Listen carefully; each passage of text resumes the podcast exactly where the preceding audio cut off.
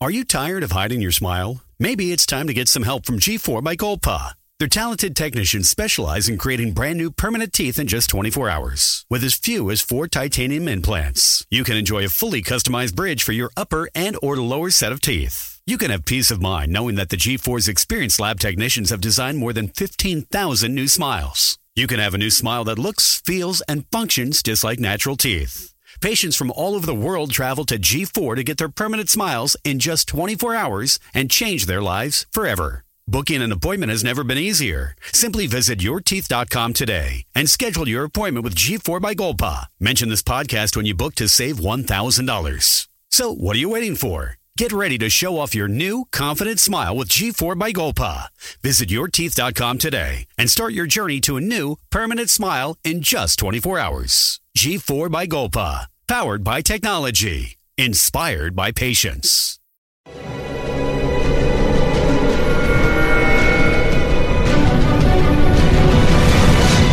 Yo documental.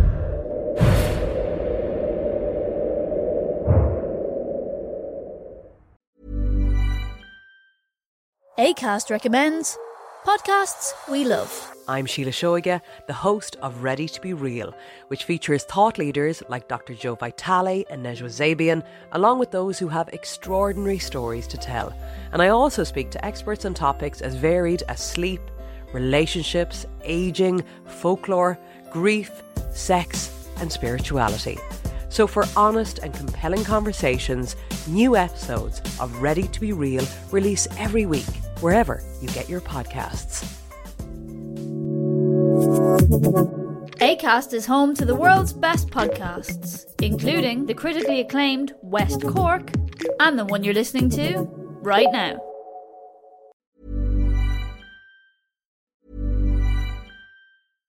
ACAST recommends podcasts we love. I'm Sheila Shoiga, the host of Ready to Be Real, which features thought leaders like Dr. Joe Vitale and Nejwa Zabian, along with those who have extraordinary stories to tell.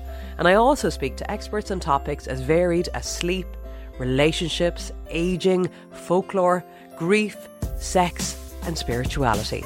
So, for honest and compelling conversations, new episodes of Ready to Be Real release every week, wherever you get your podcasts. ACAST is home to the world's best podcasts, including the critically acclaimed West Cork and the one you're listening to right now.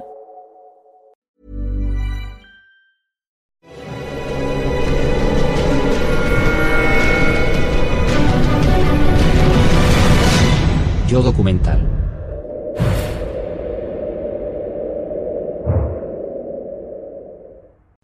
Primero fue un santo, luego un alcohólico, un borracho, un mujeriego. Un hombre muy guapo y encantador.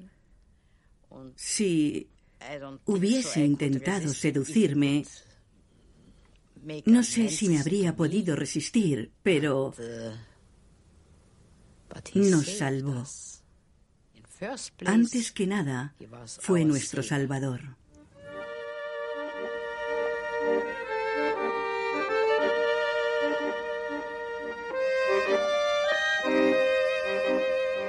Juerguista y vividor. Disfrutaba del juego, la bebida y las mujeres, y se movía a sus anchas en el mercado negro. Para los alemanes, sin embargo, era un leal agente de la inteligencia militar, Oskar Schindler, el hombre que robó judíos a los nazis.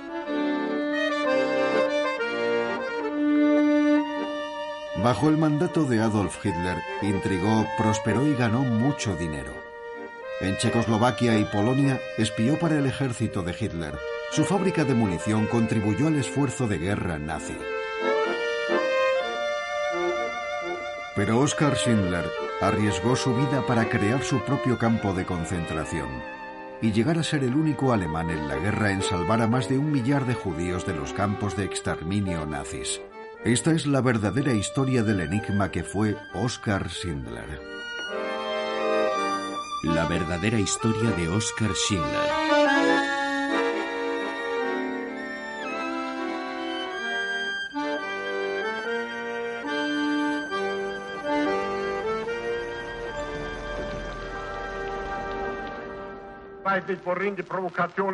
1 de septiembre de 1939, Adolf Hitler anuncia a un entusiasmado Reichstag que Alemania va a invadir Polonia. La noche previa, tropas polacas atacan supuestamente una emisora de radio alemana cerca de la frontera. En realidad, la incursión corrió a cargo de soldados alemanes vestidos con uniformes del ejército polaco, proporcionados por un espía de la inteligencia alemana, Oskar Schindler.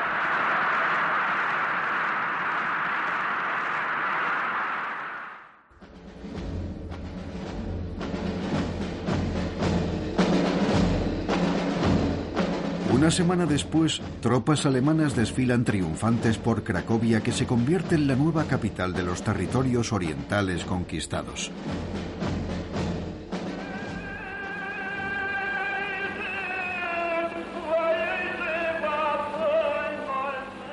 Cracovia, con una de las comunidades judías más asentadas de Europa, no tarda en sufrir las consecuencias de la ocupación. Los alemanes ordenan cerrar sinagogas en activo desde el siglo XIV que solo vuelven a abrir para rodar películas propagandísticas. Se aprueban leyes que afectan a la población en su conjunto con regulaciones especialmente duras para los judíos. El objetivo es controlar todos los aspectos de la vida. Expulsan a los judíos de sus hogares y los instalan en guetos. Los despojan de sus derechos y los castigan de forma arbitraria e instantánea. Me sentí muy, muy triste en las primeras semanas. Um, Todo esto ocurrió durante las fiestas judías. Y recuerdo como si fuera hoy ir con mi madre a la sinagoga y llorar. Había gente desconocida por todas partes. Y poco a poco nos redujeron a la nada. Así que... ¿Cómo lo hicieron? De manera sistemática. Recurrían a toda clase de estratagemas. Primero con una cosa que llamaban action. Algunos días reducían el número de personas que vivían en el gueto. Las iban seleccionando. Esta se queda, esta se va.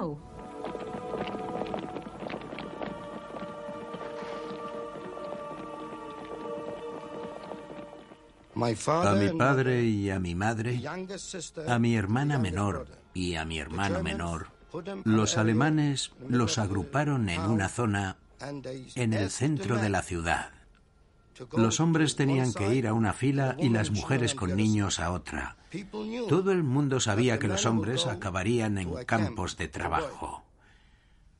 Pero mi padre estaba empeñado en no separarse de mi madre ni de mi hermano y mi hermana. Así que se cambió de fila. Mi madre llevaba a uno de los niños de la mano y mi padre al otro. Y allí mismo le pegaron un tiro. Esto lo sé porque unos días después, gente que conocía a mis padres llegaron al campo y me contaron lo sucedido. Lloraban, se sentían culpables por no haberlos ayudado, porque mi padre fue el único en plantar cara a los nazis. Fue un héroe. Y ahí está la locura, que nosotros, los inocentes, nos sentíamos culpables de lo que nos hacían los asesinos. Según el plan maestro alemán, llegaría el día en que en Cracovia, Polonia y Europa no quedase ni un solo judío. Pero hasta entonces decidieron aprovechar la mano de obra esclava. Aquellos judíos que no tenían permiso de trabajo acababan haciendo trabajos forzosos y tenían una oportunidad de sobrevivir. Iba caminando por la calle y de pronto me detuvieron unos SS que saltaron de un camión. Comenzaron a reunir a gente y antes de darme cuenta estaba dentro de un camión. No sabíamos exactamente a dónde nos llevaban, pero acabamos en lo que después llamaríamos Emalienberg. Entonces Schindler apareció en el lugar donde nos habían hecho formar las SS. Nos miró y me escogió a mí y a algunos más. Les dijo a los guardias de las SS que allí no quería niños Isbrau keine Kinder hier, dijo.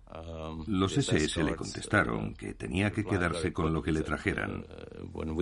Entonces los guardias se marcharon y a partir de entonces nos quedamos con Schindler, todos los que estábamos allí. La Deutsche Mailwaren Fabrik de Oskar Schindler, o Emalia para sus trabajadores judíos un negocio ruinoso que producía menaje de cocina y que compró en diciembre de 1939 como pantalla para ocultar su trabajo como espía. Nada en el pasado de este alemán de 31 años lo había preparado para heroísmo alguno. Procedía de la pequeña ciudad industrial de Svitavi, en la región checoslovaca de los Sudetes. Se crió como católico, aunque compartió aula en el colegio con judíos. Incluso su vecino era un rabino con dos hijos. El joven Oscar era un chico extrovertido, no muy estudioso, y que ya entonces disfrutaba siendo el centro de atención. De adolescente se aficionó a los coches y a las motos que su padre le compraba.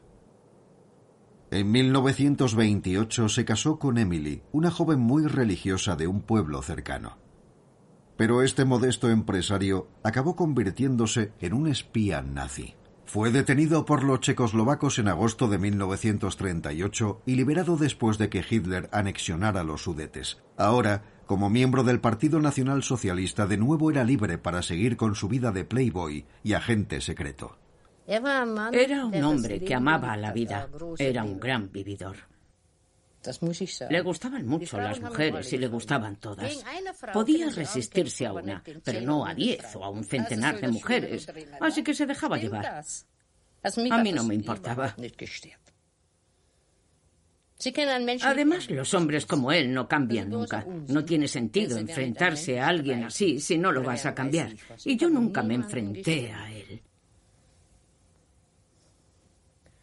Le gustaban las mujeres, le gustaban las fiestas, le gustaba... ¿Cómo diría yo? Disfrutaba sabiendo que otros trabajaban. Mientras él se divertía a lo grande. Era un hombre muy presumido. Le gustaba mucho vestir bien y perfumarse. Por ejemplo, cuando iba a las oficinas de... Bueno, esto estaba en Cracovia, formaba parte de... la agencia gubernamental para el monopolio del licor, el tabaco y ese tipo de cosas. Bueno, cuando iba allí, todo el mundo sabía cuándo había llegado el señor Schindler, porque la entrada al edificio olía a su perfume. Sí, a Oscar le encantaba ser el centro de atención. Lo disfrutaba mucho. Era un hombre impulsivo, pero no en el sentido negativo, sino en el positivo, hacia las cosas sin más, impulsivamente. Por ejemplo, en un viaje a Berlín, Estábamos caminando por la calle y había un concesionario muy grande lleno de coches. Pasamos por delante del expositor y vimos un coche muy bonito, azul claro, un Orch, y me preguntó, ¿me lo compro? Y yo le dije, venga, adelante, cómpralo. Yo hablaba en broma, pero él no. Él lo decía en serio. Habló con la gente de la Aber, le dieron dinero y compró el coche. En la Polonia ocupada y sujeta a racionamiento, un hombre de negocios alemán con 17 coches deportivos llamaba la atención. Al vender hasta el 90% de su producción en el mercado negro, Schindler logró amasar una pequeña fortuna, aunque también gastaba mucho dinero en ese mismo mercado negro. Schindler compraba en el mercado negro diamantes, abrigos de piel, preciosas alfombras persas, cuadros de artistas famosos, todo aquello que tenía un gran valor en ese momento y que seguiría teniéndolo en el futuro, porque aquella era la única forma de sobornar a la gente que necesitaba para sus negocios. Pero sus negocios no estaban del todo claros. Todos los días sus judíos se trasladaban desde el gueto hasta su fábrica enfrentándose a la amenaza de acabar en un campo de concentración o algo peor. Cuando alguno de sus trabajadores era arrestado, conseguía que lo liberasen sobornando a las SS. Utilizaba información obtenida gracias a sus contactos en el ejército para avisar a sus trabajadores sobre posibles redadas. Pero a finales de 1942, los alemanes decidieron cerrar el gueto. En estos terrenos, a las afueras de la ciudad junto a un cementerio judío en la calle Jerusalén, se levantó un campo de trabajo para aquellos judíos que aún debían trabajar para los alemanes.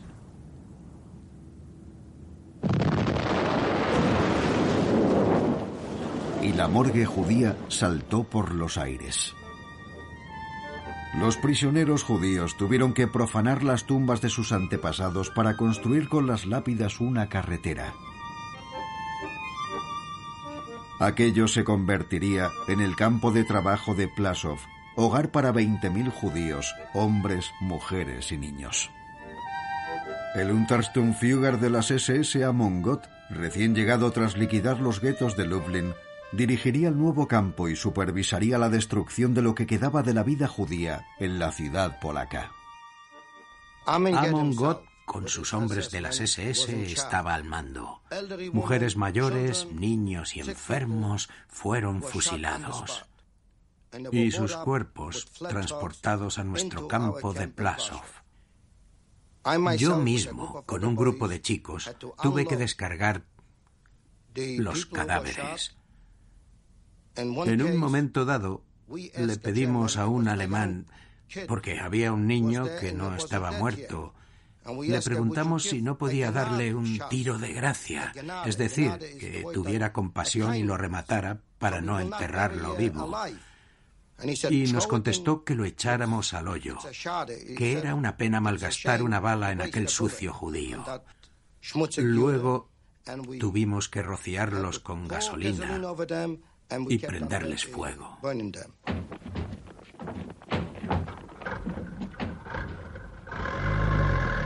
Las películas alemanas muestran con orgullo el modo de actuar de los escuadrones Action. Sin embargo, había un hombre que quería proteger a los judíos de aquella orgía de muerte. En la mañana del 13 de marzo de 1943, Schindler nos dijo que no regresáramos al gueto como hacíamos normalmente, sino que nos quedáramos allí y nos organizásemos como pudiéramos para dormir, porque había problemas en el gueto. Lo estaban liquidando, estaban matando gente, y no quería que fuéramos allí.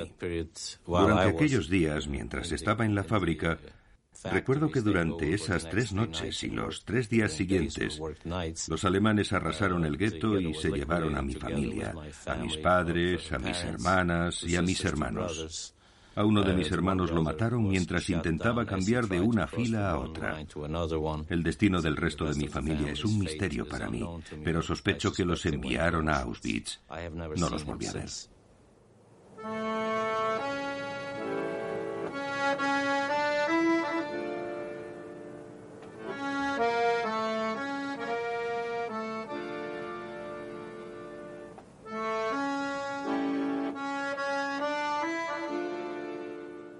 Más de 2.000 personas murieron en el gueto durante aquellos días.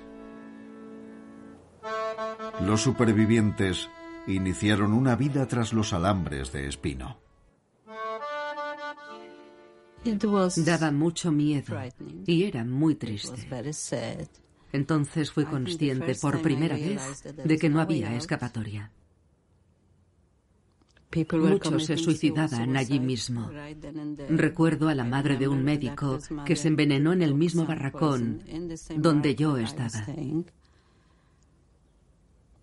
Y aquello solo fue el comienzo.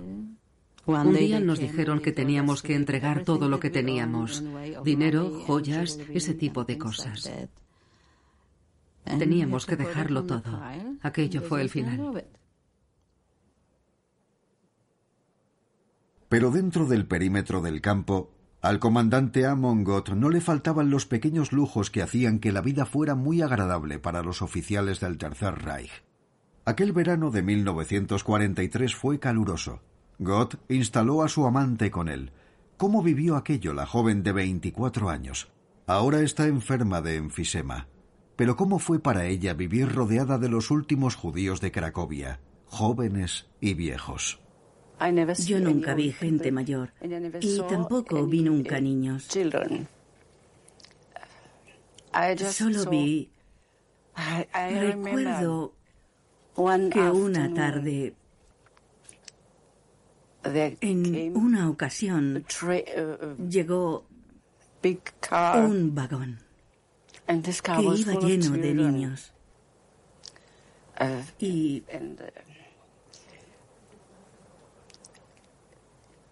se los llevaron a otro lugar.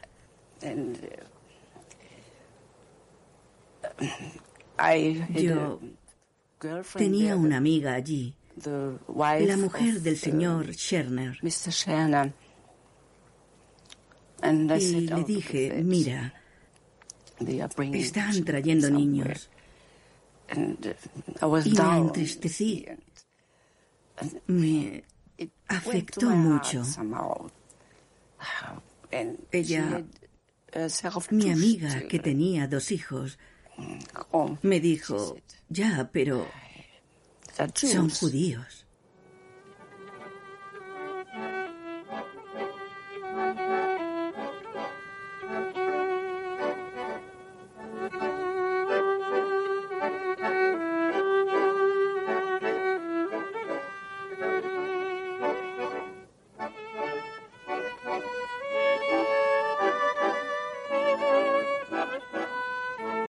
Lucky Land slots, you can get lucky just about anywhere. This is your captain speaking. Uh, we've got clear runway and the weather's fine, but we're just going to circle up here a while and uh, get lucky. No, no, nothing like that. It's just these cash prizes add up quick. So I suggest you sit back, keep your tray table upright, and start getting lucky. Play for free at LuckyLandSlots.com. Are you feeling lucky? No purchase necessary. Void where prohibited by law. 18 plus terms and conditions apply. See website for details. Judy was boring. Hello. Then Judy discovered ChumbaCasino.com. It's my little escape. Now Judy's the life of the party. Oh, baby, Mama's bringing home the bacon. Whoa, take it easy, Judy. The Chumba life is for everybody. So go to ChumbaCasino.com and play over 100 casino style games. Join today and play for free for your chance to redeem some serious prizes. ChumbaCasino.com. No purchase necessary. Void where prohibited by law. 18 plus terms and conditions apply. See website for details. Para satisfacer sus inquietudes musicales, Gott escogió un grupo de músicos de entre los prisioneros, los hermanos Hermann y Leo Rosner. Me dio un traje completo, un smoking y también un traje de calle. Así que cuando tocaba para el comandante, me ponía uno de esos tres trajes. Nunca iba con el uniforme de prisionero y dependiendo de la clase de fiesta que se celebrara, él llamaba a los guardias y nos decían, hermanos Rosner, bajad y ya está. Por lo general, esto ocurría después de las matanzas, para limpiar su conciencia. Pero no tocábamos mucho tiempo. En las fiestas sí tocábamos un buen rato. Oscar Schindler se convirtió pronto en un asiduo a las fiestas de Gott. Cautivaba a todos con su simpatía. Schindler, con su reputación de cobijar a judíos, se había convertido en amigo de Amon Gott, el hombre que supervisaba las matanzas en el gueto y uno de los alemanes más temidos en Cracovia. Gott mandó salir a 50 chicos. Yo estaba entre ellos. Y nos ordenó plantar un jardín. Pero de camino a casa, un chico escapó. Y cuando llegamos a las puertas del campo y nos contaron, se dieron cuenta de que éramos solo 49. No nos dejaron entrar y llamaron a Gott. Él llegó con unos cuantos SS gritando como loco, ¿dónde está el 50? Le contestamos que no lo sabíamos, porque esa era la verdad. No podíamos decir que lo vimos escapar. Así que escogió a uno de cada dos, a 25 chicos, uno a la derecha y otro a la izquierda, y los fue matando de un tiro allí mismo mientras decía, esto es lo que pasa cuando alguien intenta escapar. Aquel día nos hicimos una promesa, que seríamos responsables de la vida de nuestros amigos. ¿Cómo íbamos a salvar una vida para poner en peligro la de 25 o incluso más? No, no era un asesino brutal. No, no más que otros, que otros oficiales de las SS. No lo hacía porque le divirtiera. No era un asesino brutal. Pensaba de los judíos lo mismo que todos los demás SS. ¿Qué pensaba? Que estaban ahí para trabajar.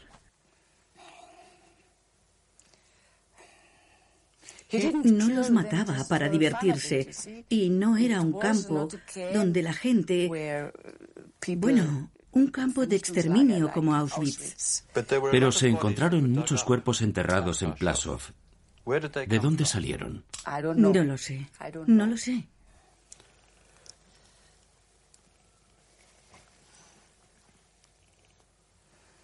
Bueno, es verdad que mató a algunos judíos, claro.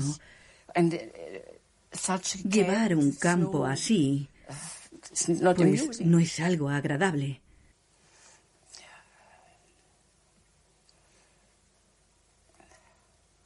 No es nada agradable. Yo pasaba tiempo en la cocina con las criadas y siempre les decía, si pudiera hacer algo, lo haría. Yo os enviaría a casa, pero no puedo. Una de esas criadas era una joven prisionera judía llamada Elena Hurst.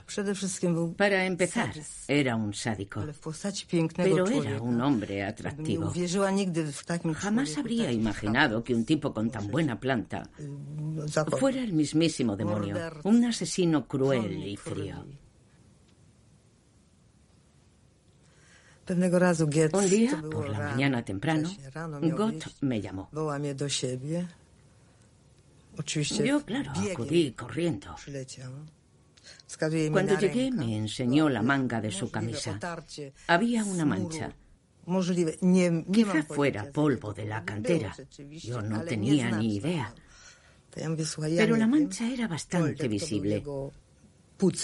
Así que le dije, no sé, seguramente Poldek, el encargado de prepararle la ropa, no se ha dado cuenta y no ha lavado bien la camisa.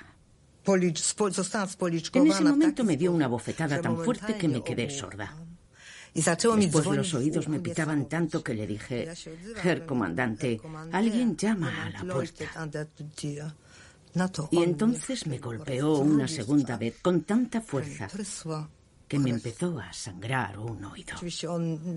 A él, por supuesto, le daba igual. Mueve el culo, puta, me dijo. Sucia judía. ¿Vivía con un hombre que odiaba a los judíos? No los odiaba. Eso es muy fuerte.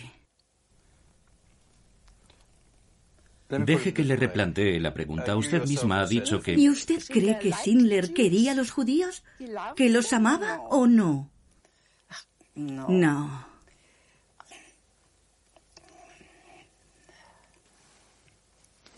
Schindler no era más que un oportunista simpático que los necesitaba. Era como los demás. Por eso los empleaba en su fábrica. Pero tampoco les tenía ningún aprecio. Para las SS era un oportunista simpático, pero sus frecuentes visitas al campo le proporcionaron un fácil acceso a los prisioneros, a personas como Elena en el sótano de la cocina.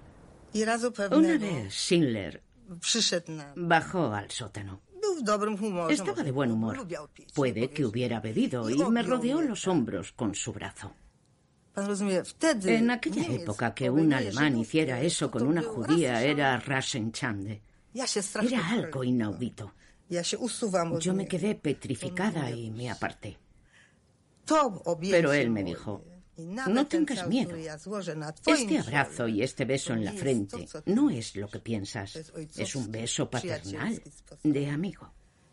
Me gustaría mucho ayudarte. Y siguió bajando al sótano. Una vez salió al jardín conmigo y había gente trabajando enfrente. Movían unas piedras muy grandes. Era un trabajo duro, agotador.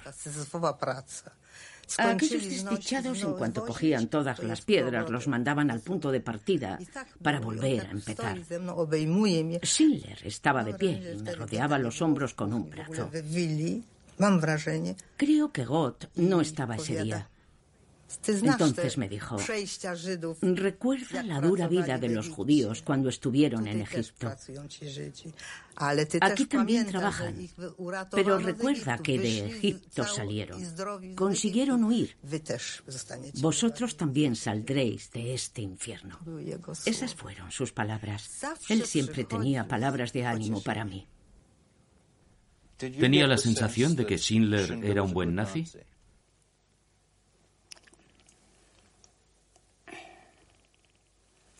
Todos éramos buenos nazis. Esto era así. No se podía ser otra cosa.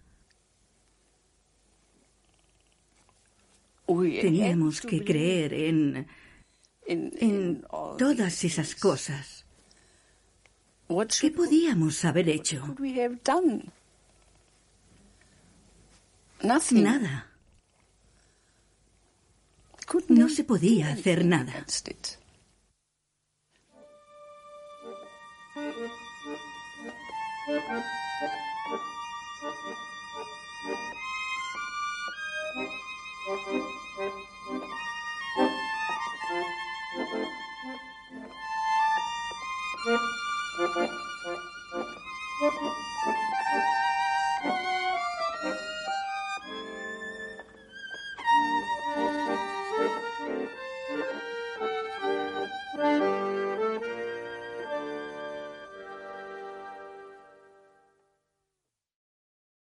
A principios de 1943, Oskar Schindler ideó un plan extraordinario.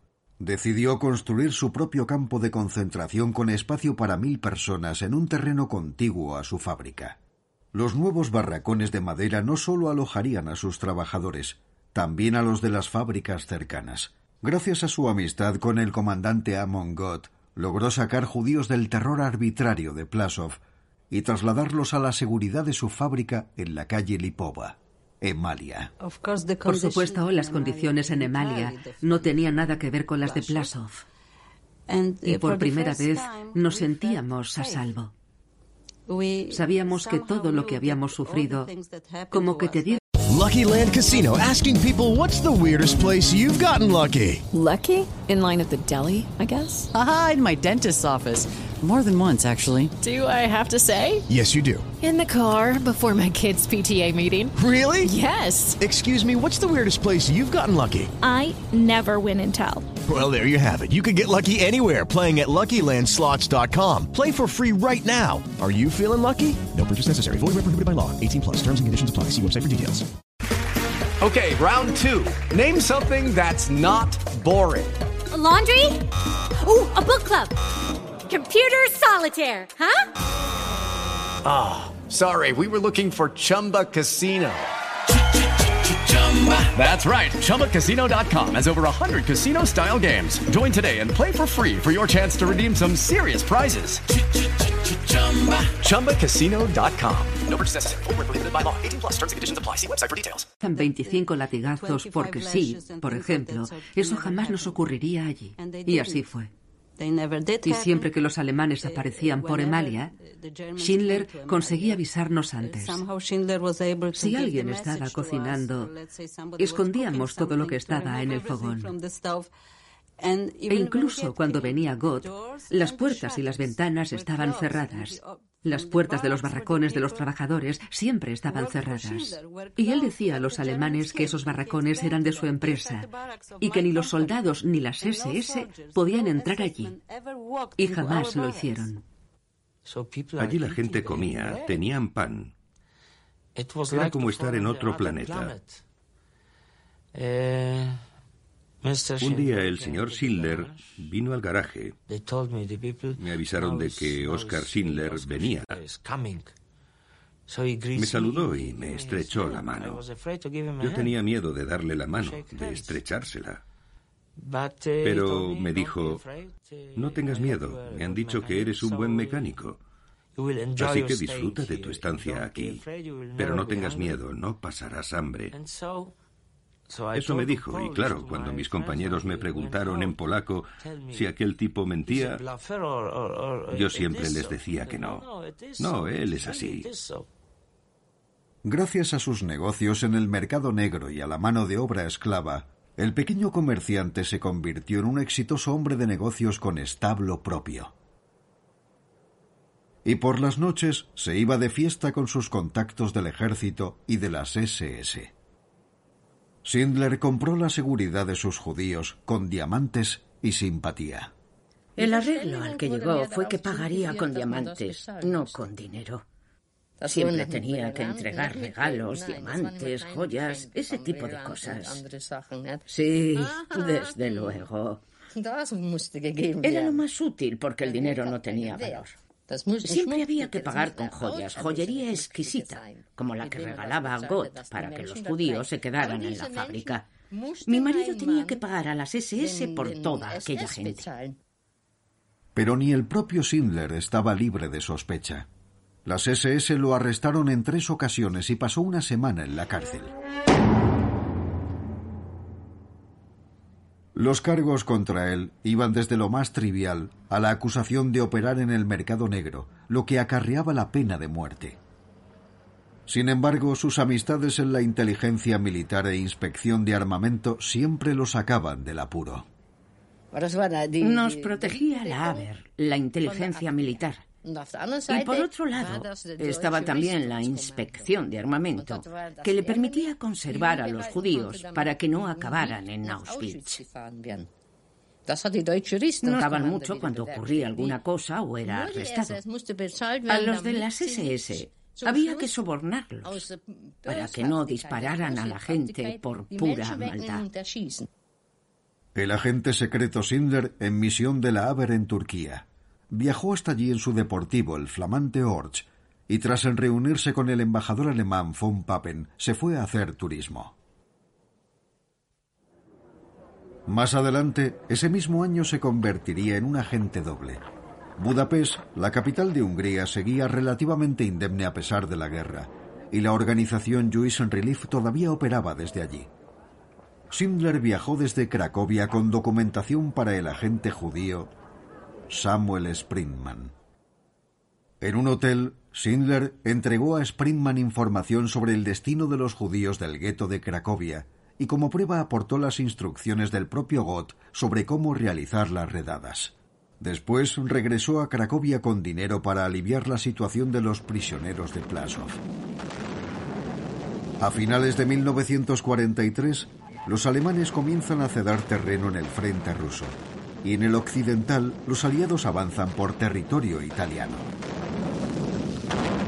En Cracovia, la fábrica de Schindler celebra su cuarto aniversario.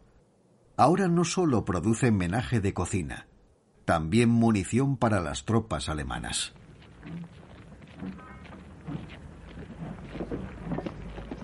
Con la guerra cada vez más cerca en ambos frentes, la máquina de exterminio alemana acelera en un loco intento por aplicar la solución final. Envían judíos de toda Europa directamente a las cámaras de gas y hornos de Auschwitz.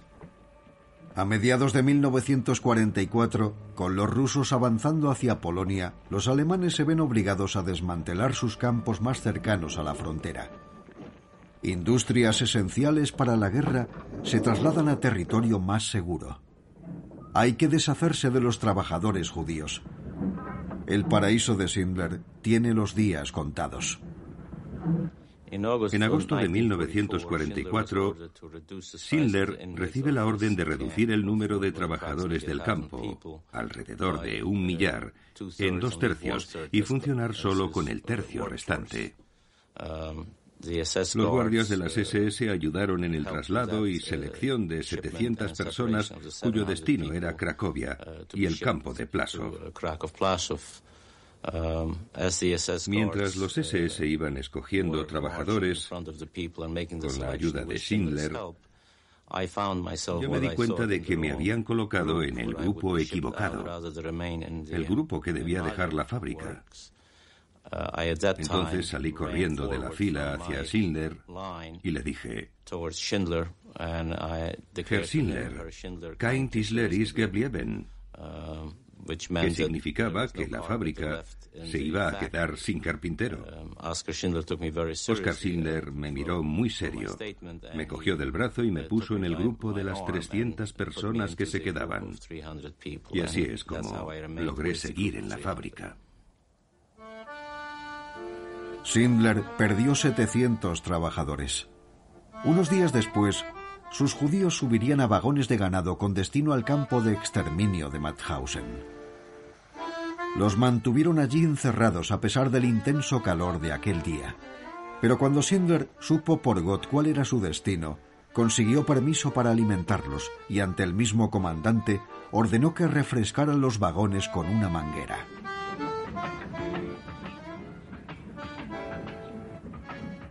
También sobornó a un guardia para que ventilara los vagones en todas las paradas. A pesar de los contratiempos, los 300 trabajadores de su fábrica no perdían nunca la esperanza, como cuando Emalia cerró y tuvieron que regresar al campo de Plasov. Pero el encanto y la mano izquierda de Schindler dieron sus frutos consiguió que calificaran su producción como esencial para el esfuerzo de la guerra y trasladó la fábrica a Brunlitz, en Checoslovaquia. Además obtuvo permiso para llevarse a mil judíos expertos en el trabajo del metal. Entonces redactaron una lista con las personas que debían quedarse y otra con las que se iban. La idea era conservar a todas las mujeres y a las familias de las mujeres unidas. Desgraciadamente, no se consiguió en todos los casos. Y la lista se redactó de una manera muy curiosa. Creo que todo el mundo puso su granito de arena. Schindler, el señor Bankier, el policía judío e incluso el ingeniero alemán que trabajaba para Schindler. Algunos intentaron ajustar cuentas, venganzas personales. Y así fue como gente que llevaba trabajando desde el principio, que lo habían dado todo, no llegaron a Brunlich y murieron. Esta es la lista de Schindler, la lista de la vida de los mil afortunados.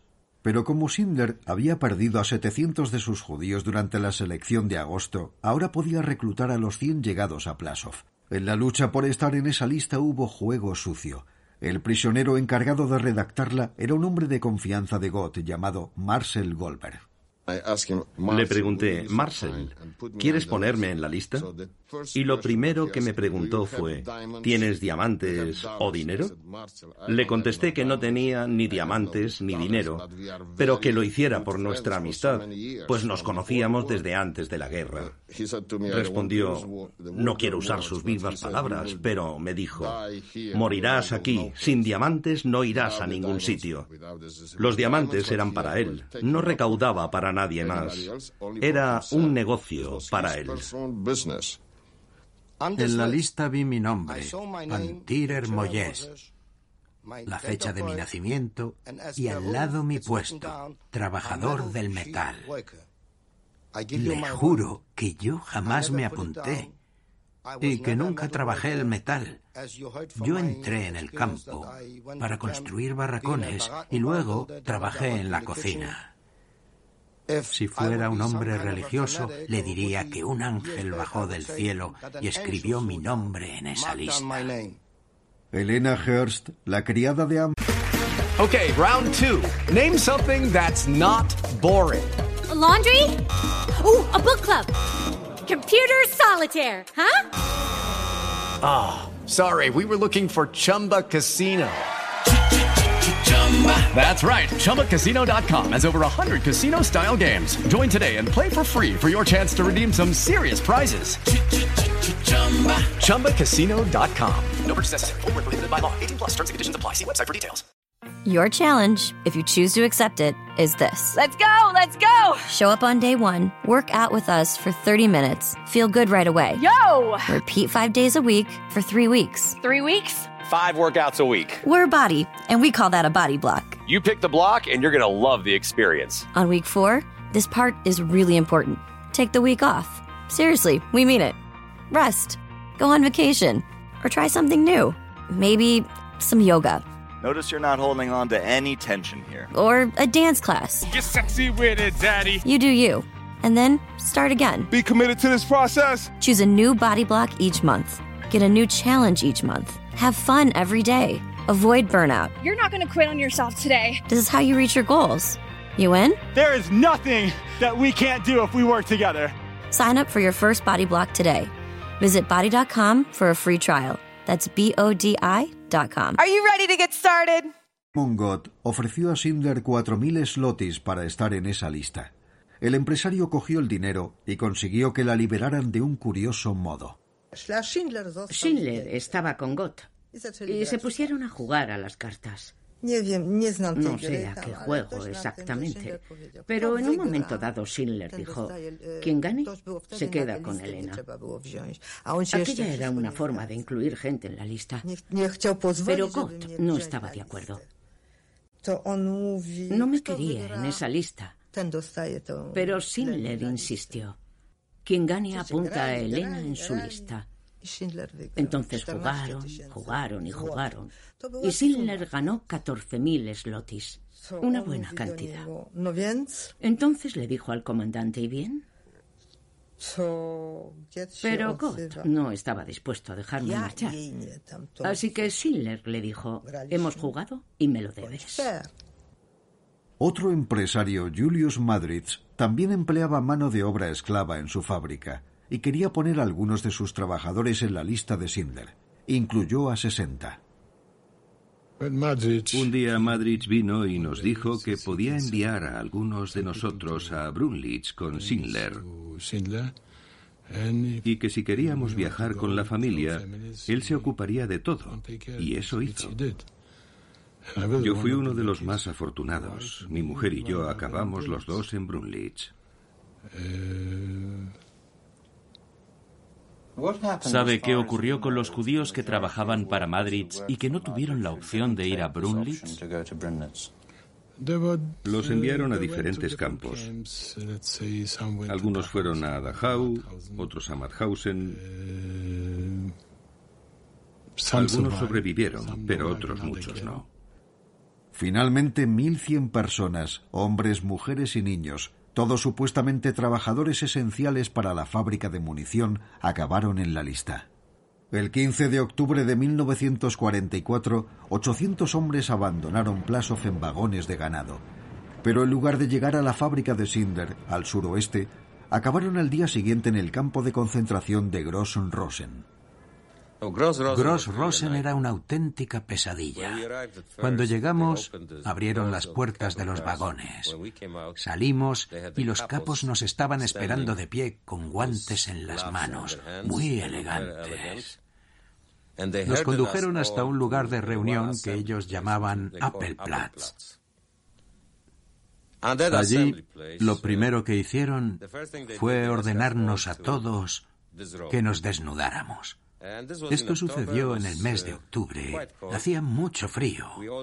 Nos desvestimos y después nos llevaron a las duchas. Todos teníamos mucho miedo a las duchas. No sabíamos si nos iban a rociar con agua o con gas. Cuando vimos que salía agua, respiramos aliviados. Luego nos metieron a todos, varios cientos de personas, en un lugar pensado para 30 o 40. De modo que dormíamos en el suelo, con las piernas estiradas, aprovechando el espacio al máximo, como sardinas en lata. Era la única manera. No había sitio para tanta gente.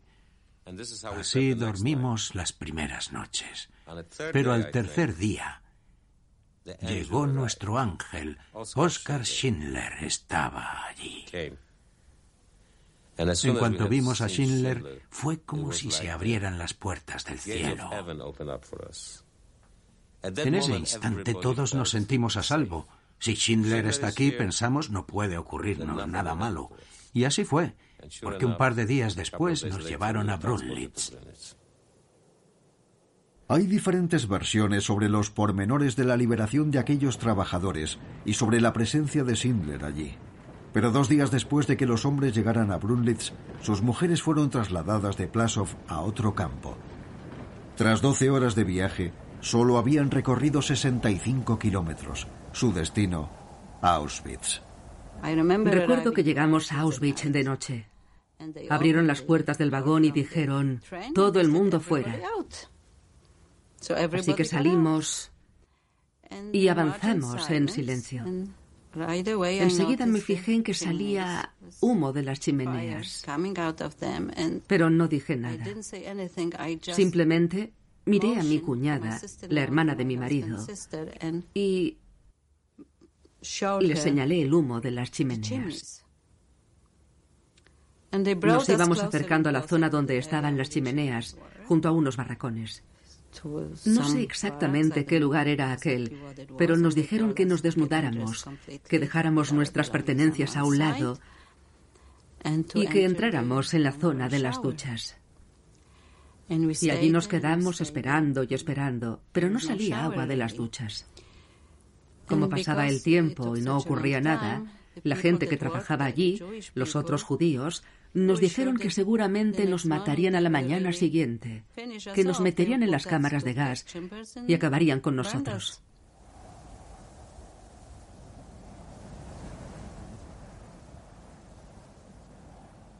El cielo estaba rojo y olía de un modo diferente.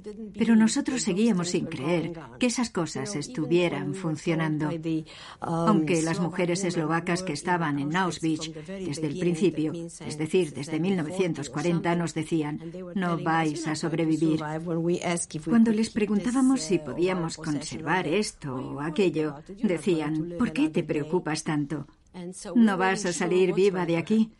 Estábamos muy asustados, pero aún así albergábamos esperanzas de que todo acabara bien. El legendario optimismo de los judíos, supongo. Al día siguiente nos apartaron de los demás. Y el doctor Mengele vino a vernos para examinarnos. Recuerdo que la gente lo llamaba el ángel de la muerte. Pasamos la primera selección de Auschwitz. A las mujeres, a mujeres más jóvenes que yo ahora, les preguntaba, ¿qué edad tiene abuela?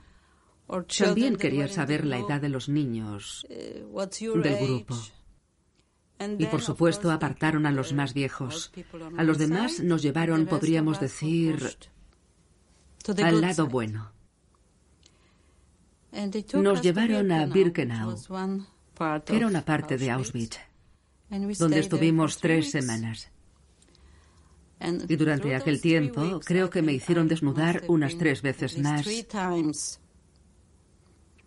para pasar otras elecciones. Yo estaba muy flaca. Y no sabía bien qué parte de mi cuerpo hinchar para parecer sana y fuerte.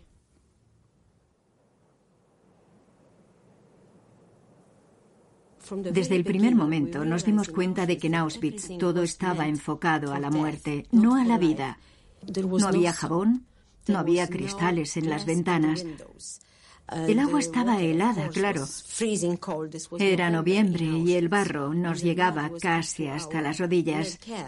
No teníamos calcetines ni ropa interior. Las condiciones eran totalmente insalubres. No había nada, ni papel higiénico, nada de lo que las mujeres necesitamos en cuestión de higiene íntima. Comenzamos a sentir hambre porque no nos daban de comer. Y cuando teníamos algo, no lo podíamos comer porque todos estábamos enfermos de disentería. Algunos no lo soportaron, no eran lo bastante fuertes mentalmente para aguantar aquello. Algunos hablaban de lanzarse contra la alambrada electrificada, gente de nuestro grupo. No sé, por aquel entonces yo era más joven y fuerte, y recuerdo que un día vino alguien y preguntó, ¿quién sabe tejer? Dije que yo. Y me dieron un juego de agujas, unas agujas improvisadas con las que me cortaba los dedos, pero al menos podía tejer. Me dieron una especie de hilo y comencé a tejer unos guantes para alguien, y cuando hacían recuento en plena noche, a las dos de la mañana, nos sacaban a todos y nos contaban, pero yo no tenía obligación de salir porque era la que hacía los guantes. Así que, bueno, una nunca sabe lo que te puede salvar, lo que te puede ayudar. Veíamos a otras mujeres que estaban incluso peor que nosotras porque llevaban más tiempo en Auschwitz. Jamás olvidaré una cosa que me pasó. Un día, no sé por qué, pero seguramente me enviaron con una o dos chicas más a por lo que ellos llamaban cereales. Preparaban una especie de engrudo donde prácticamente todo era agua, agua caliente. Y mientras caminábamos con aquello desde la cocina a nuestro barracón, aparecieron como bueno, las sombras de unas mujeres. Eran las cuatro de la mañana. Ellas iban con las cabezas rapadas, vestidas con los andrajos de Auschwitz. Dejaron sus cuencos, que probablemente también usaban para otras cosas, y cogieron los cereales que llevábamos. Estaban famélicas no tenían ningún control sobre sus actos, sus emociones ni nada. Y pensamos, Dios mío, acabaremos como ellas. Esa fue una de las experiencias más aterradoras que viví allí. Era la desesperación total, porque esperábamos que Schindler nos ayudara, pero no estábamos seguras. En Auschwitz, las 300 mujeres de Schindler esperaban y desesperaban. Pero él estaba en Cracovia. Lo habían vuelto a arrestar. Las SS habían arrestado al comandante Amon Gott por lucrarse en el mercado negro. Y este, para librarse, había implicado a su amigo Oscar. Pasaron varios días hasta que su red habitual de amigos de la inspección de municiones y la Aber lograron liberarlo. De nuevo en libertad, Schindler se propuso recuperar a sus mujeres. Convenció a una amiga checoslovaca para que viajara a Auschwitz. Allí se reunió con uno de los oficiales al mando y pasó la noche con él. Pronto, las judías de Schindler estaban listas para emprender un nuevo viaje pero en Auschwitz recibían más prisioneros. Aprovechando la ausencia de Schindler, todos los niños de la fábrica de Brunlitz, junto con sus padres, fueron enviados al mismo campo de exterminio, donde las madres esperaban a Oscar. Mi hijo me dijo, papá, siento mucho que tengas que morir, porque soy un niño. Fue él Quien notó movimiento bajo los vagones del tren en Auschwitz le pareció ver piernas de mujeres, así que empezó a silbar. Esa era nuestra señal. Mi hermana la escuchó, se volvió, se asomó por una grieta de nuestro vagón y vio a mi hijo y al suyo.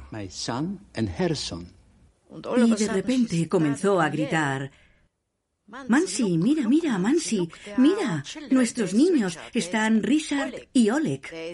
Además, había otro niño que se llamaba Jenek, Jenek Ginter.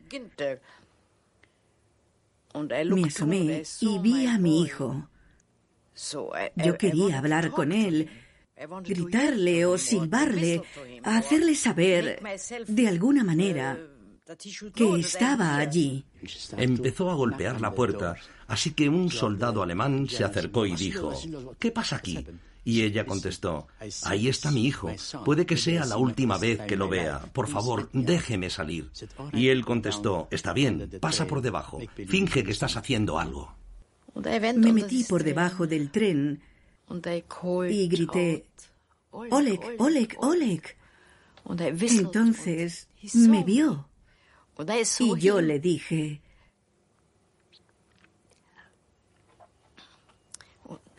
hijo, ¿tienes hambre?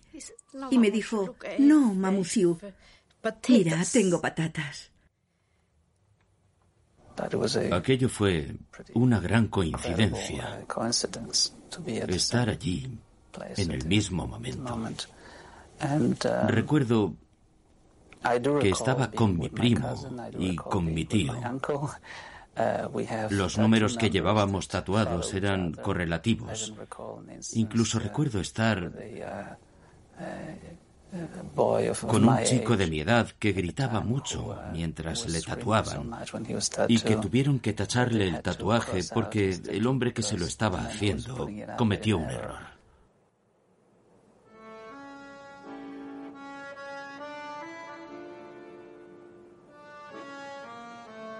Para las mujeres de Sindler, al menos, la Odisea había terminado.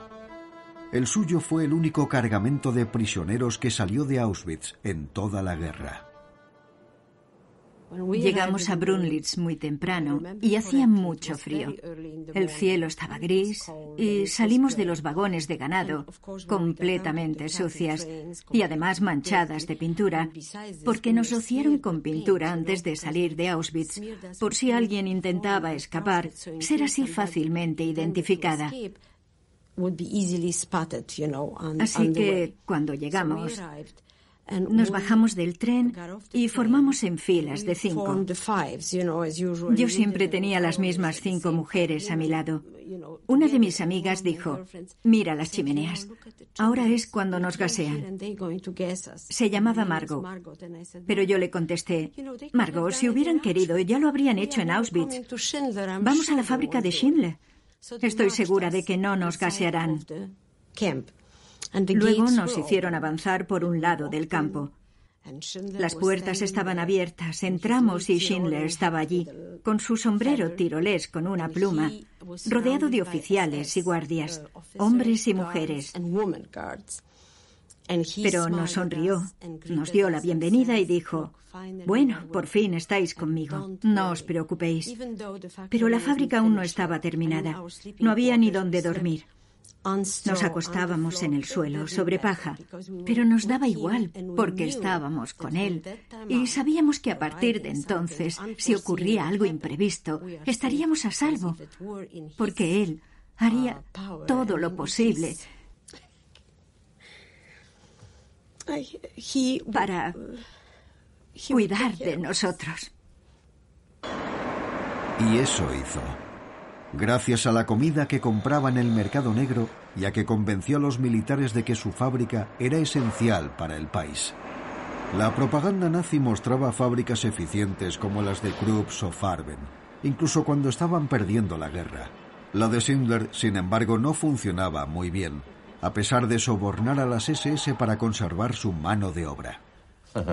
A mí me asignaron el departamento de herramientas. Tenía que fabricar herramientas y no tenía ni idea. Mi jefe era un verdadero experto en aquello y tenía tres ayudantes. Y ninguno de los ayudantes sabía lo que estaba haciendo. Ninguna de las herramientas que producíamos tenía utilidad. Ninguna de ellas valía para nada. No servían. Nosotros trabajábamos todos los días, pero jamás fabricamos nada útil. Y siempre nos preguntamos cómo era posible que las autoridades alemanas le permitieran seguir y qué pasaría si alguien venía un día y veía lo que allí ocurría. Después descubrí, mucho después de la guerra, que Schindler compraba parte del producto en el mercado negro y se lo entregaba a las autoridades alemanas como si fuera nuestro.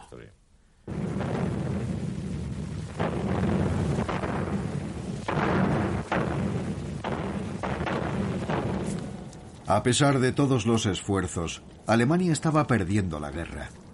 Ante la inminente llegada del ejército ruso, prosiguió la evacuación de los campos de exterminio polacos. El 29 de enero de 1945, las SS descargaron un único vagón lleno de prisioneros procedente del campo de Guleschau, frente a la fábrica de Schindler. Los soldados dijeron, tenemos un cargamento de prisioneros procedente del campo de Gulesau. Llevamos dos semanas de viaje. La fábrica a la que tenían que ir no los quiere. No podemos seguir. Estamos congelados. Si no te los quedas tú, los haremos bajar. Los mataremos y los dejaremos aquí. Así que con la ayuda del ingeniero Senebor, llamamos a mi marido que estaba en Cracovia. Se lo contamos y nos dijo que aceptara a los judíos. Trabajamos durante horas con picos y palas. Echábamos agua caliente, pero los cierres del vagón estaban congelados, totalmente helados. Cuando por fin conseguimos abrirlo y entramos para sacar a la gente, lo que nos encontramos allí fue... Perdone que sea tan explícito, pero cuando los levantábamos tenían el culo congelado, pegado al vagón, y al tirar de ellos se les desgarraba la piel y gritaban de dolor. Entonces... Okay, round two. Name something that's not boring. A laundry? Ooh, a book club. Computer solitaire, huh? Ah, oh, sorry, we were looking for Chumba Casino. That's right. ChumbaCasino.com has over 100 casino style games. Join today and play for free for your chance to redeem some serious prizes. ChumbaCasino.com. No purchase necessary. Full prohibited by law. 18 plus terms and conditions apply. See website for details. Comenzamos a trabajar con mucho cuidado porque si el agua estaba muy caliente, los abrasábamos. Por primera vez en mi vida, vi a unas personas que no podía distinguir si eran hombres o mujeres. Eran solo piel y huesos. Sus ojos eran enormes, muy grandes, parecían momias. Los que llegaron de Gulesau estaban muy enfermos. Estaban famélicos, muertos de hambre y de frío. Así llegaron muchos a Brumlich. Los supervivientes de aquel cargamento tenían el mismo aspecto que estos prisioneros filmados en Belsen. Ninguno superaba los 35 kilos. Para los muertos, Schindler compró un terreno en el cementerio local donde los enterraron siguiendo el rito judío. A los vivos les ayudaron a recuperarse en lo posible. Poco antes del final de la guerra, recuerdo que celebramos el cumpleaños de Schindler y creo que alguien le preparó una tarta. Y le cantamos en la fábrica el cumpleaños feliz. Él había preparado un pequeño discurso. Se le daba muy bien.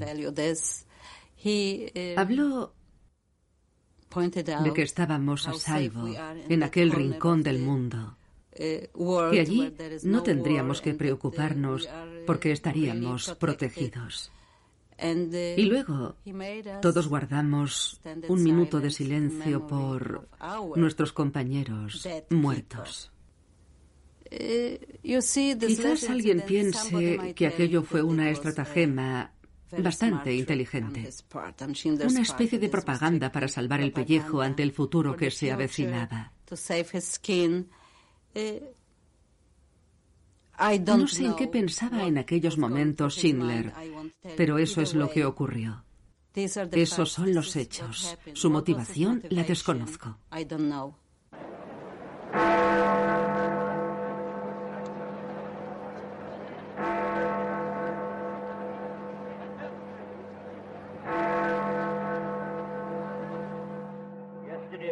Pasada mañana, a las 2.41 am, en el cuartel general del general Eisenhower, el general Jodl, representante del alto mando alemán, y el gran almirante Donitz, designado jefe del Estado alemán, firmaron las actas de capitulación. El último día de la guerra lo recordaré toda mi vida.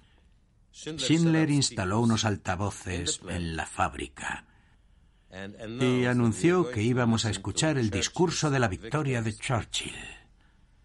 El problema era que muy pocos de nosotros sabíamos inglés. Aún así, había algo especial en el ambiente.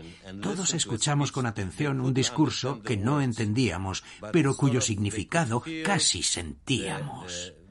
Yo había estudiado algo de inglés antes de la guerra y comprendí algunas frases de aquel discurso.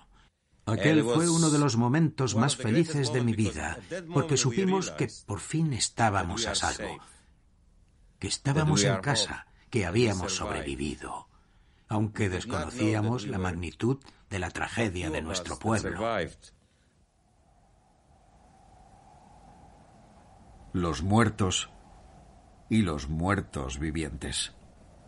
Supervivientes de más de una década de terror poco a poco las atrocidades que los alemanes habían perpetrado en nombre del nacionalsocialismo fueron emergiendo a medida que los campos comenzaron a revelar sus oscuros secretos. Pero mientras que aquellos que solo habían obedecido órdenes eran arrestados, los prisioneros judíos de Brunlitz ideaban la forma de entregar a Schindler a los estadounidenses. Querían evitar que cayera en manos de los rusos, pues creían que lo ejecutarían al momento. El doctor Hilstein, una de las personas relevantes del campo, se acercó a mí y me dijo que quería encargarme una misión muy importante. Le pregunté qué misión y me dijo que me habían escogido para salvar la vida de Oscar Schindler, para sacarlo del campo y llevarlo hasta los americanos. ¿Lo harás? me preguntó. Por supuesto, contesté. Se lo debemos a Oscar Schindler. Un minuto pasada la medianoche del 9 de mayo de 1945, un extraño convoy se une al ejército alemán en retirada. Schindler con su mujer y su amante en el Orch, seguidos por varios camiones con un grupo de judíos encargados de proteger y hablar en favor de su antiguo carcelero. Tenían ante sí un duro viaje. Conducía a unos 80 o 90 kilómetros por hora. Pero al poco de salir, nos topamos con una columna muy, muy larga de las Waffen SS y la Wehrmacht. Aquello era como un gran atasco. Entramos en el Bemerwald, es decir, el bosque de Bohemia, por una carretera con mucho desnivel donde había que frenar constantemente.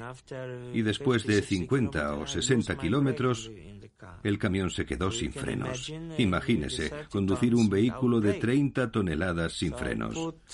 Así que coloqué a ambos lados a dos amigos míos. Les di dos trozos de madera y cuando no podía bajar de velocidad, reduciendo la marcha, ellos saltaban y colocaban los maderos debajo de las ruedas, porque el peligro era muy real. No quería tener un accidente ni chocar contra un vehículo militar alemán, porque probablemente me pegarían un tiro en la cabeza. Así que, tras recorrer unos 100 kilómetros, de repente, nos sorprendió mucho ver salir del bosque a cinco rusos cosacos. Jamás olvidaré al millar de soldados alemanes con armas pesadas, corriendo como niños pequeños, gritando Iván, Iván, comte. Se marcharon despavoridos. Y otra cosa que recuerdo muy bien es que el primer oficial ruso nos dijo en un alemán perfecto, Kameraden. Con la mano alzada dijo, Kameraden, kein Ax weiter fahren. Es decir, no tengan miedo, camaradas. Por favor, sigan adelante. En aquel momento me quité la chaqueta se la di a Oscar Schindler y le dije, ya no eres el director, ahora eres Oscar. Luego le puse mi gorro porque yo iba rapado y él no. Él tenía todo su pelo y le dije, Ahora eres de un campo de concentración, recuérdalo. Después, uno de los rusos se acercó mucho a nosotros y cortó la correa del reloj de Schindler con un cuchillo. Era un reloj dorado. Lo atrapó en el aire y salió corriendo. Empresario alemán convertido en prisionero. La estratagema le sirvió a él y a su grupo de judíos para llegar hasta la frontera suiza, donde se tomó esta fotografía. Auschwitz fue liberado poco antes, en enero de 1945. Los rusos filmaron a algunos supervivientes, entre ellos los niños de la fábrica de Schindler, abandonados allí el noviembre anterior. Richard Horowitz era uno de ellos. Yo solo tenía cinco años cuando fue liberado Auschwitz por el Ejército Rojo. Y recuerdo a un grupo, a un pequeño pelotón de soldados que nos rodeó. Rodeó a los niños que quedábamos. Yo era probablemente el más pequeño y nos hicieron pasar por delante del patíbulo quizá para utilizarlo como una referencia en las fotografías, no sé. Y entonces caminamos a través de un estrecho sendero entre alambres de espino y vimos a un grupo de chicos algo mayores y algunas personas mayores que estaban por allí en aquel momento. Y después, como no sabía dónde estaba mi familia, porque allí no estaban ni mi madre ni mi hermana, estaban en otro campo. Y a mi padre lo tenían trabajando en Mauthausen. Me enviaron a un orfanato en Cracovia. Richard se reunió con su madre cuando ella regresó a Cracovia desde Brunlitz al final de la guerra descubrió que seguía vivo cuando vio esta película. En agosto de 1946, un impenitente Amon God fue juzgado en Cracovia por crímenes de guerra. Murió en la horca el 13 de septiembre. En cuanto a Schindler, después de la guerra hizo poca cosa. En Alemania tenía grandes planes, pero no encontró trabajo. En 1949 recibió dinero de una organización de caridad judío-americana y decidió emigrar a Argentina con su mujer, su amante del momento y algunos de los judíos a los que había salvado. Pero allí no tuvo mejor suerte. Ya no era el hombre de antes. Perdió su fuerza de voluntad. Se abandonó. Ya no quería luchar. No quería emprender nada. Se relajó, no sentía deseos de empezar nada. Ese era el problema. Vivió con la esperanza de que surgiera algo, como hacen algunos argentinos. ¿Qué importa el mañana? Hoy estoy aquí, decía. Schindler abandonó a su mujer en 1958 y regresó a Alemania. Fundó una fábrica de cemento que no prosperó. Después, en 1962, su suerte cambió. Viajó a Israel por primera vez. Allí, sus judíos le hicieron un gran recibimiento. Todos pensábamos que éramos los únicos a los que había ayudado. Y de repente nos juntamos con muchas historias de diferentes personas y en todas él estaba presente. Por ejemplo, la de un compañero al que se le rompieron las gafas y no veía nada. Schindler le compró unas gafas nuevas. O la de una mujer que tenía un hijo oculto en Polonia y él le llevaba eh, le llevaba mensajes de su chico. O la de otra mujer que llegó al hospital, bueno, a donde se trataba a los enfermos. Y Schindler le preguntó si necesitaba algo. Y ella solo dijo que una manzana. Y él le llevó una manzana. La vida en Israel era una continua celebración para Oscar. Tras años de dificultades, sus visitas se convirtieron en un acontecimiento anual. No estoy seguro de si quería nuestra gratitud, pero le gustaba estar rodeado de gente. Le gustaban las fiestas, las grandes recepciones. Aquí se sentía bien. Quería tener cerca a todo el mundo. Quería contar sus historias, que le presentaran a gente importante. Y repetía sus anécdotas una y otra vez. Sí, así era Schindler. Así era el hombre. Y teníamos que aceptarlo tal y como era. Porque gracias a eso, digamos que nadie, ninguna persona normal, habría hecho lo que él hizo. Israel honró a Schindler. En 1963 era la tercera persona del mundo en recibir el título honorífico de Justo entre las Naciones. Su árbol crece en la Avenida de los Justos, pero no todos los supervivientes conocen sus motivos. A pesar de todo, para mí Schindler seguía siendo alemán, un nazi. Jamás me convencerán de que era un simpatizante de la causa judía. Para mí, representa el sistema alemán, el sistema nazi, y ganó mucho dinero.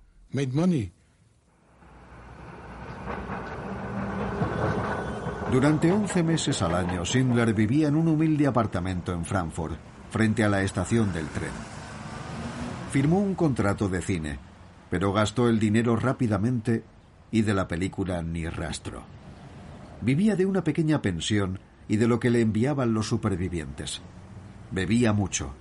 En otoño de 1964, la televisión alemana le grabó cerca de su casa. Le preguntaron por qué actuó a favor de los judíos de Cracovia. La persecución de los judíos bajo la ocupación alemana de Polonia fue como ver el horror emergiendo gradualmente de muchas formas diferentes. En 1939 los obligaron a llevar las estrellas amarillas y luego los encerraron en guetos.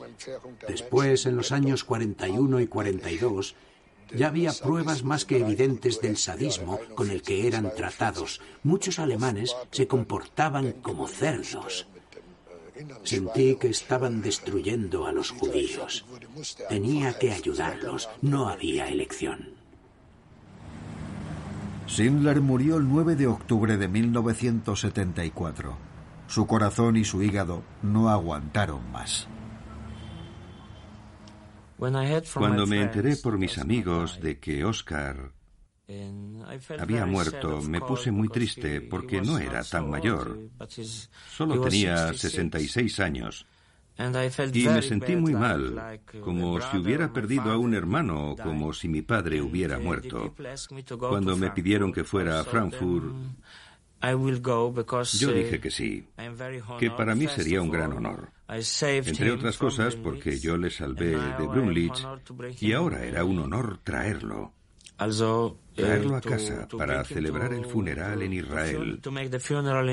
Había que traerlo de vuelta a casa porque él siempre decía que su verdadero hogar estaba en Israel.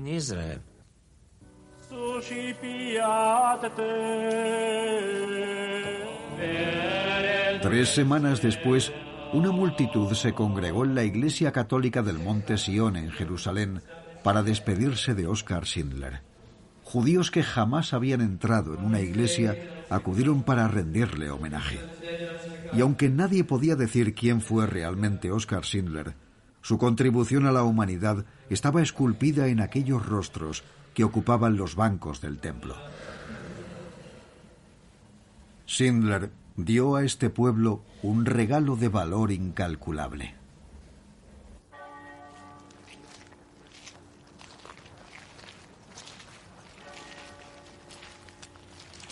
Gracias a los esfuerzos de Schindler, sobrevivimos como familia.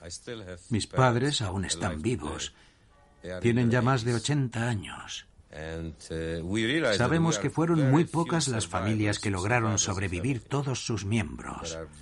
Pocos tienen todavía a sus padres vivos y todos mis amigos supervivientes nos envidian porque mi mujer y yo tenemos a nuestros padres y mis hijos a sus abuelos. Yo fui el más joven, o uno de los más jóvenes en deuda con él. Le debo la vida a Schindler a su empeño.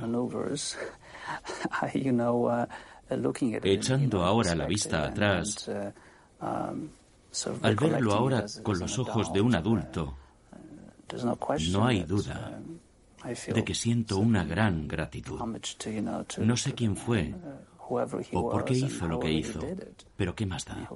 La vida es lo que realmente cuenta.